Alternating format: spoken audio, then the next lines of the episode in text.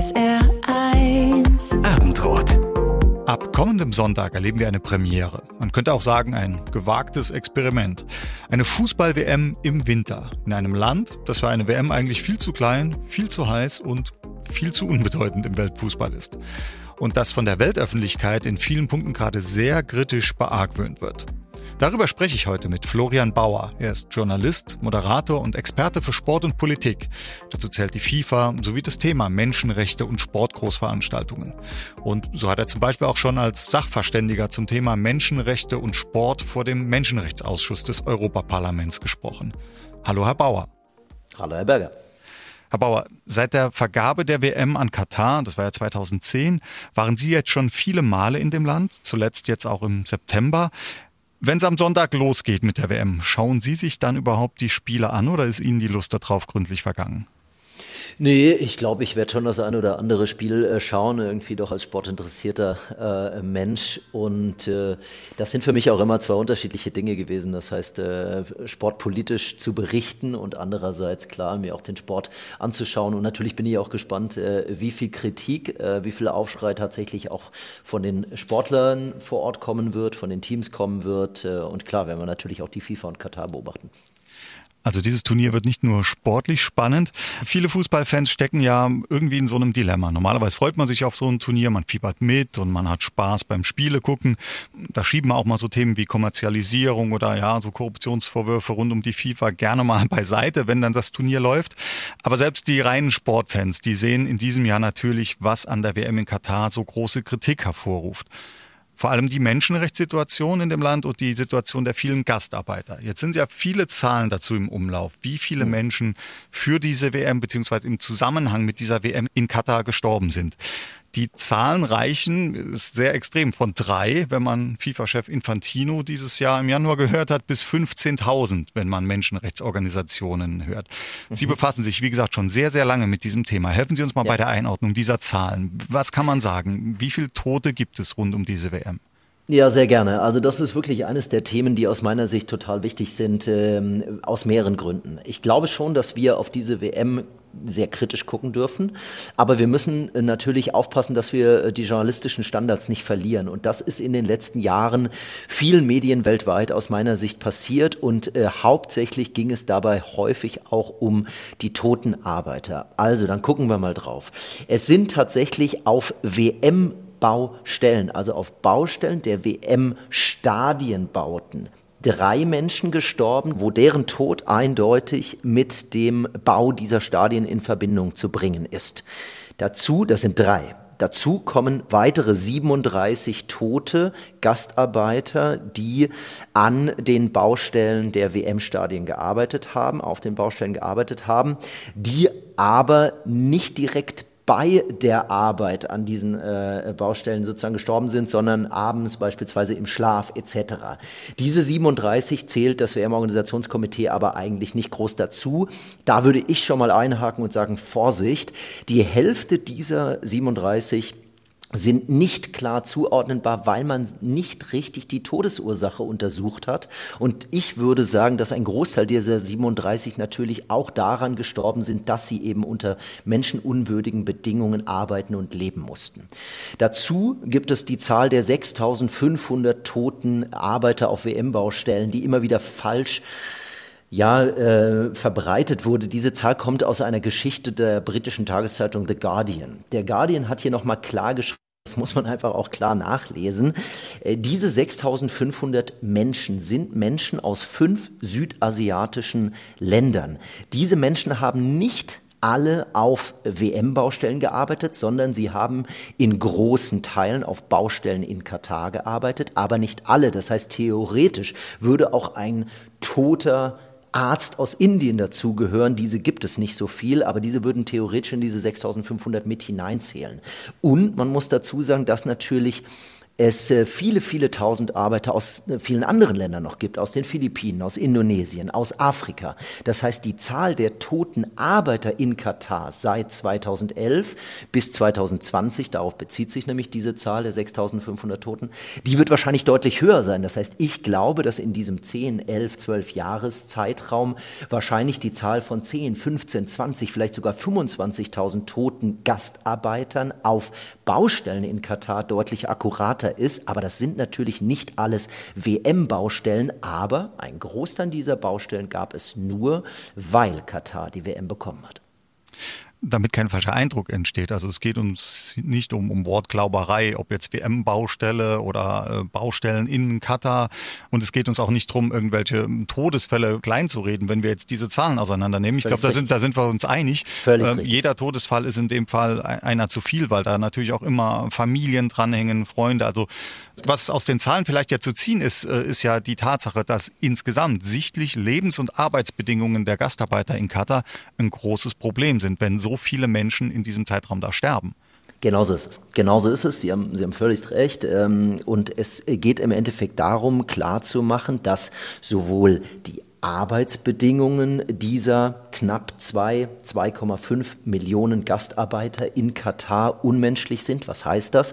Sie arbeiten 10 bis 12 Stunden täglich, dann müssen sie noch zwei Stunden hin und zurück zur Arbeit pendeln. Ähm, sie ähm, arbeiten in großen Teilen in der Hitze. Ja, teilweise gibt es natürlich Regelungen dafür, aber nach meinen Informationen haben viele Arbeiter immer wieder auch bei 40, 45, 50 Grad eben doch gearbeitet. Die Ruhezeiten sind nicht eingehalten worden. Ich habe noch am Donnerstag mit einem Gastarbeiter gesprochen, der das auch noch mal äh, mir geschildert hat.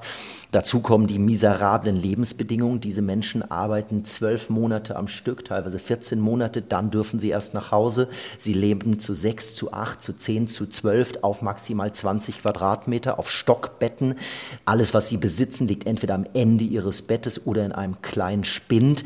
Diese Menschen verdienen 250 bis 270 Euro. Das ist für für sie, die sie aus Nepal, aus Sri Lanka, aus den Philippinen kommen, sehr viel Geld. Aber das ist natürlich äh, nur der Mindestlohn in Katar. Selbst der wird teilweise nicht äh, ordentlich bezahlt und nicht immer bezahlt. Diesen Menschen wurde in großen Teilen versprochen, dass äh, sich um sie gekümmert wird.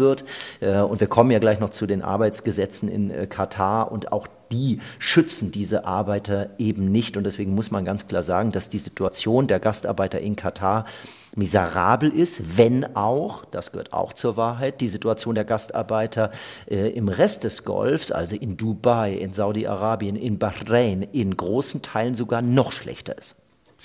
Schauen wir mal auf ein Zitat von Franz Beckenbauer. Der ist zwar mittlerweile eher, ich sag mal, in der Versenkung, aber dieses Zitat von 2013 von ihm, äh, das wird im Zusammenhang mit Katar immer wieder zitiert. Der hat damals nach einer Reise dorthin gesagt, also ich habe noch keinen einzigen Sklaven in Katar gesehen, die laufen alle frei rum. Sie waren viel öfter in Katar als Beckenbauer. Was sagen Sie? Ist das eine Form von moderner Sklaverei, wie die Gastarbeiter in Katar arbeiten und leben müssen? Ja, ich würde mal sagen, das ist ein, eine typische neokolonialistische Aussage. Also ich, ich sage so hart, wie man es, glaube ich, nur sagen muss. Also dümmer plumper und äh, neukolonialistischer als diese Aussage von Franz Beckenbauer kann man es, glaube ich, gar nicht ausdrücken. Das ist natürlich völliger Quatsch. Also wenn Franz Beckenbauer äh, sowohl damals als auch heute in, seinem, äh, in seiner gepanzerten äh, BMW-Limousine vielleicht mal die Augen aufgemacht hätte, dann hätte er in ganz Doha Gastarbeiter gesehen er hätte ja gerne mal aussteigen können in die Hitze, hätte sich gerne mal mit denen unterhalten können und die alle hätten ihm die gleiche Geschichte erzählt. Und dann hätte er all das gelernt, was wir eben schon besprochen haben. Das heißt, das Problem ist sicherlich auch, dass natürlich gerade hier viele reiche, weiße, vor allem Männer des Weltfußballs eben in äh, Katar einfallen, die sich natürlich, um es mal klar zu sagen, nichts scheren rund um die Situation, sowohl von Gastarbeitern als auch anderen Menschen in äh, Katar. Äh, und das ist sicherlich äh, Teil des großen Problems der Diskussion rund um diese WM. Lassen Sie mich da gerade einhaken. Sie sagen, die, die großen weißen Männer des Weltfußballs kommen und scheren sich nicht um die Arbeitssituation der äh, Gastarbeiter in Katar. Wie ist es denn mit der einheimischen Bevölkerung in Katar selber? Denn die sind ja im eigenen Land eigentlich in der Minderheit. Wenn ich es richtig gesehen habe, leben in diesem ja. Land eigentlich nur 10 Prozent Katarer mit eben entsprechender genau. Staatsbürgerschaft. 90 Prozent der Menschen dort sind eigentlich Gastarbeiter. Das heißt, dieser ganze Wohlstand, dieses ganze rundum sorglos Paket, in dem die Katarer dort leben, ist das auf dem Rücken und zum Teil eben dann auch auf den Gräbern der Gastarbeiter gebaut?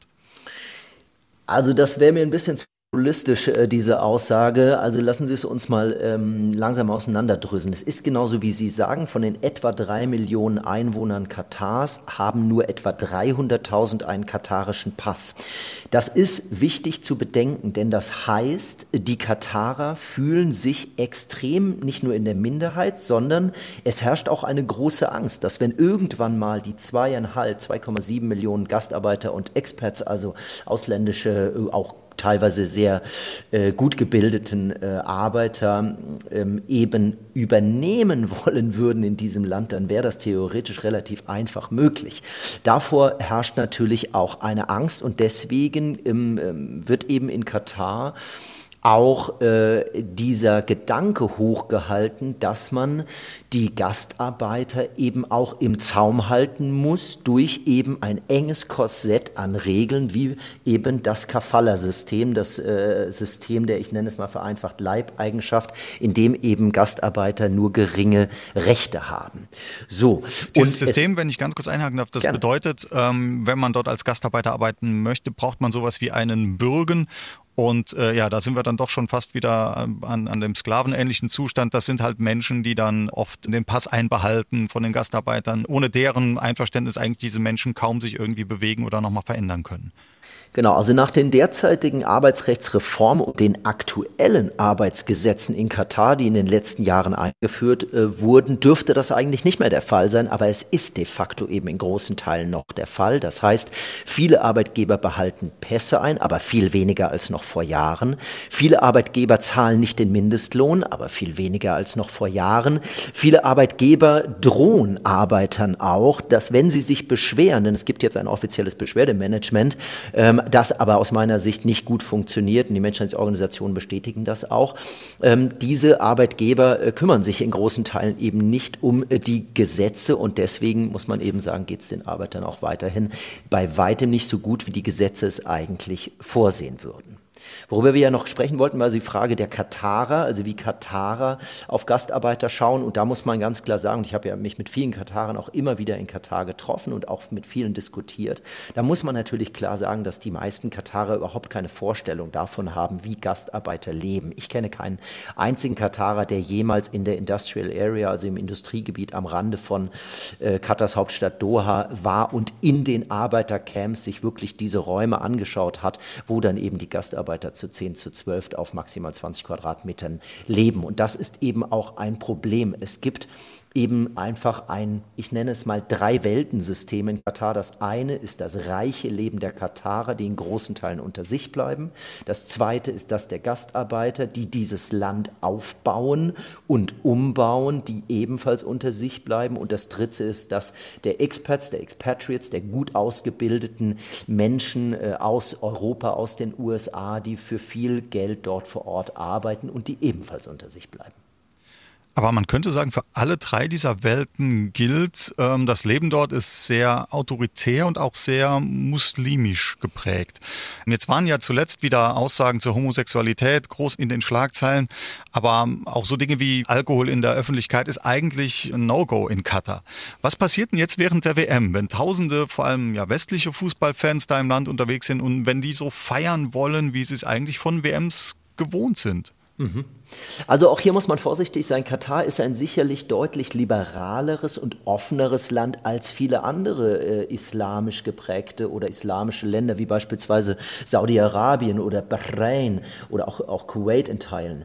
Ähm, aber natürlich gilt hier die Scharia, es gilt der Islam und das islamische Recht und unter dem äh, ist eben klar, dass äh, Homosexualität, dass äh, Menschen der LGBTIQ-Plus-Bewegung nicht willkommen sind, äh, dass natürlich Alkohol in der Öffentlichkeit nicht erlaubt sind. Für die Weltmeisterschaft Jetzt wird es ja allerhand Ausnahmen geben. Es wird äh, in einem Zeitfenster vor und nach den Spielen Alkohol in gewissen Teilen der Stadt erlaubt sein, auch im Umfeld der Stadien in Teilen erlaubt sein. Das ist sozusagen das Zugeständnis Katars an die, an die FIFA, beziehungsweise beide haben da Zugeständnisse aneinander gemacht. Aber klar, also wer erwartet, dass diese WM das große jubelnde Feiern mit viel Alkohol, mit viel offener Haut äh, auf den Straßen von Doha äh, sein wird, der, der wird, glaube ich, hier enttäuscht werden. Ich glaube aber andererseits auch nicht, dass es eine völlig spaßfreie WM wird. Ich glaube, dass die Bilder und auch der Spaß der Menschen vor Ort deutlich größer sein wird, als wir das im Moment uns noch vorstellen können.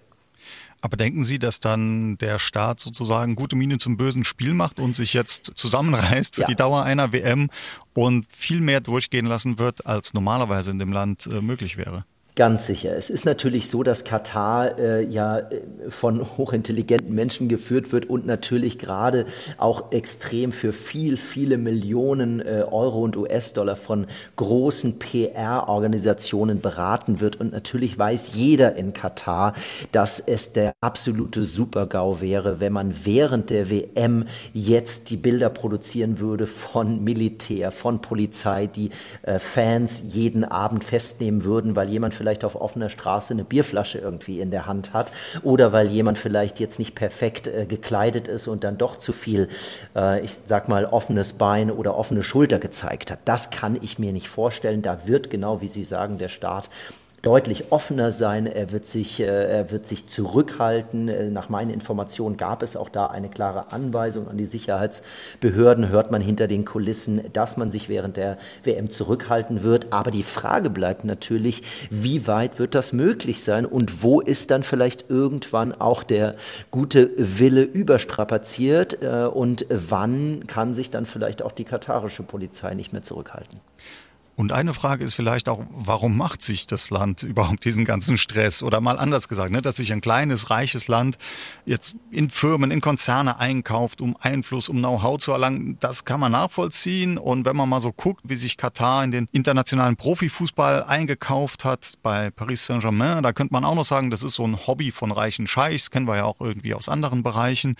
Aber sagen Sie mal, warum wollte oder hm. will Katar unbedingt diese WM? Ein Land ohne Fußballtradition. Was wollen die mit dieser WM?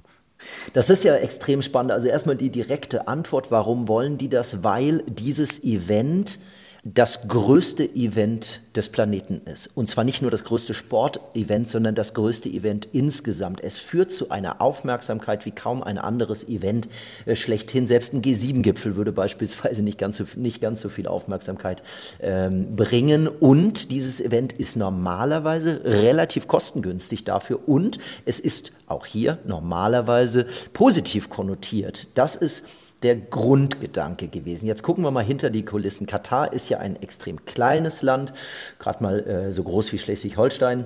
Und es ist pro Kopf eines der drei reichsten Länder der Welt. Katar äh, teilt sich mit Iran das größte Gasfeld der Erde, da kommt der ganze Reichtum her. Katar hat aber sehr früh äh, schon begonnen, sich eben international als Mediator auf der Weltbühne zu positionieren, hat also beispielsweise ein Büro der Taliban und war mitentscheidend in den letzten Monaten bei dem Ausfliegen der ganzen Ortskräfte aus Afghanistan. Man hat einerseits eine der größten Luftwaffen Basen der Amerikaner im Land, hält aber andererseits auch enge Beziehungen zu äh, der palästinensischen äh, Terrororganisation Hamas, obwohl man hinter den Kulissen wiederum mit Israel gute Kontakte hat und so weiter und so fort. Warum macht dieses Land das? Weil man natürlich in einer Position ist zwischen Großmächten wie Türkei, dem Iran und Saudi-Arabien und man will natürlich sicherstellen, dass es weltweit in einem guten Licht erscheint und man auch genug Unterstützer hat, wenn denn irgendwie mal, ich sage mal, auch äh, problematische Situationen sich ergeben könnten für Katar.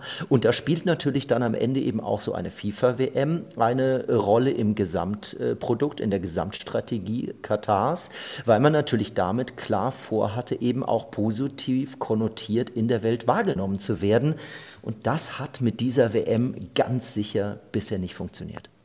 Ich will gerade sagen, Sichtbarkeit als eine Art Überlebensstrategie, aber diese ja. Sichtbarkeit ist im Punkt WM möglicherweise nach hinten losgegangen, weil eben natürlich wie eine Lupe, wie ein Brennglas gerade alle eben auf diese Kritikpunkte rund um Katar schauen und dieses positive Image, das man sich normalerweise mit so einer Sportveranstaltung erkaufen will, eigentlich im Hintertreffen ist.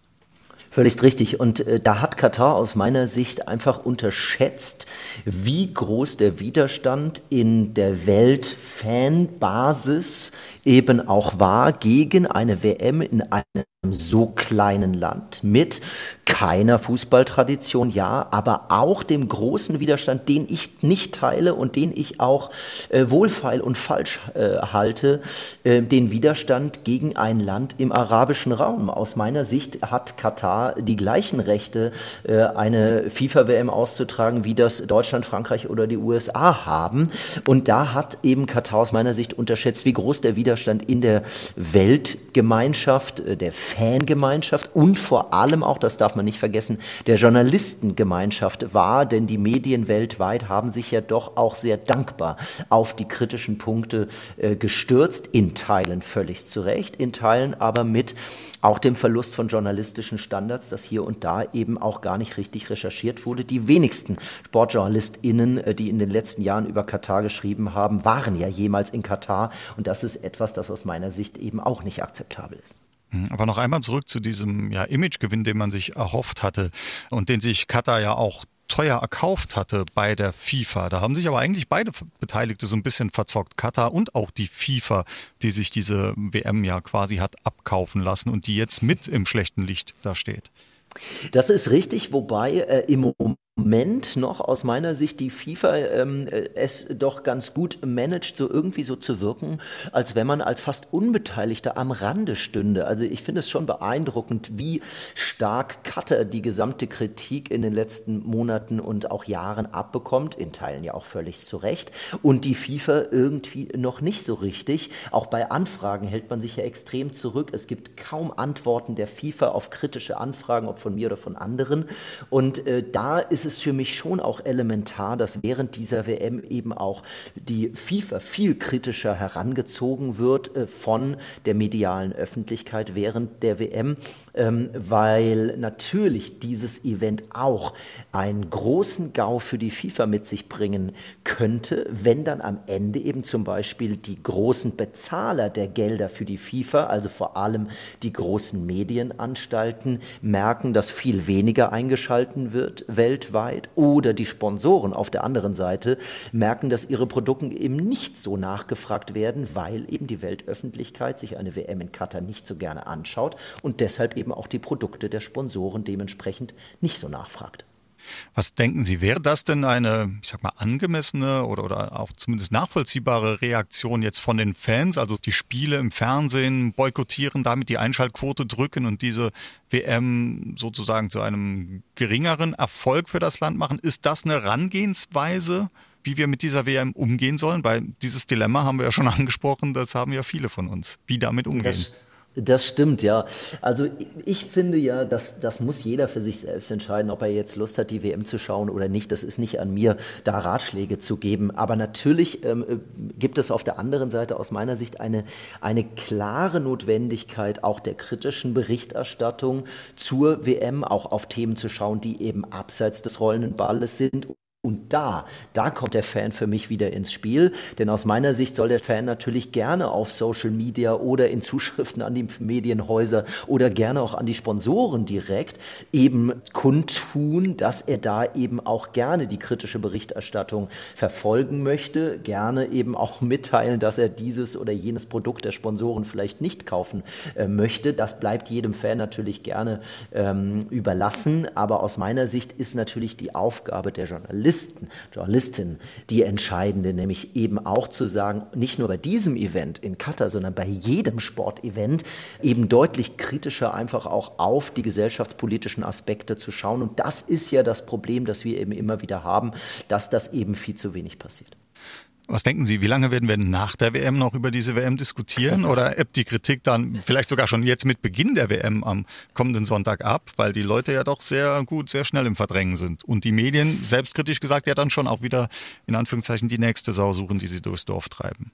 Auf jeden Fall, Herr Berger. Ich glaube, das, das können wir festhalten. Ähm, natürlich nach der WM ist äh, vor den nächsten Olympischen Spielen oder vor der nächsten WM, ja. Und ich glaube, dann wird kaum noch jemand zurückschauen auf Katar und wird da nochmal sagen, wir gucken da in großem Maße in der weltmedialen Öffentlichkeit nochmal nach. In zwei Monaten, einem halben Jahr, einem Jahr. Das wird tatsächlich aus meiner Sicht äh, eben nicht passieren. Und das ist ja auch das große Problem. Und deswegen kommen ja ganz häufig auch die Despoten, die äh, autoritär regierten Länder damit durch durch eben Olympische Spiele, Weltmeisterschaften, Europameisterschaften auszutragen, weil eben hinterher es dann doch keinen mehr so richtig interessiert.